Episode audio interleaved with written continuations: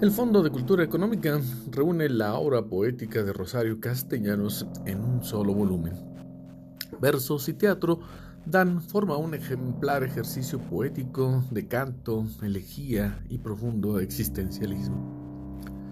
Amplia colección que incluye celebrados poemas como Lamentación de Dido, Los Adioses, La Velada del Sapo, entre otros.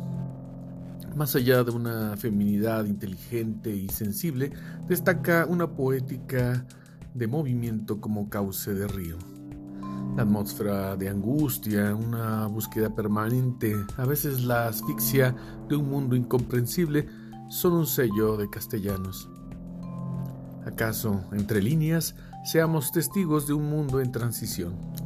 Dice la poeta, ya no somos románticos. Es la generación moderna y problemática que toma Coca-Cola y habla por teléfono.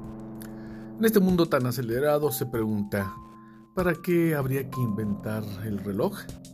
Desde entonces todo se atrasa o se adelanta.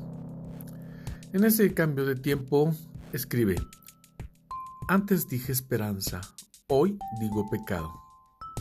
Asistimos pues a un despertar hija de sí misma. El sueño la sostiene. Los muertos no trascienden de sus tumbas, simplemente nace de un sueño y de ahí deriva una beta existencial, trásfuga del lenguaje.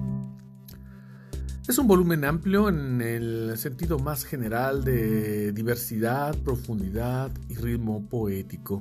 Reúne poemas luminosos y crípticos como St. John Pierce, donde un cielo pálido diluía el olvido de los centenos de la tierra. En memorial de Tlatelolco, la llaga es memoria.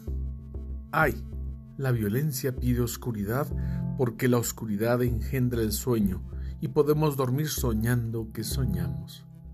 Así, a la manera de la ensoñación en Poesía no eres tú, el poema que da título al libro, a la recopilación, el diálogo con el otro es el inicio de todo. Y bueno, ¿qué decir de la feminidad?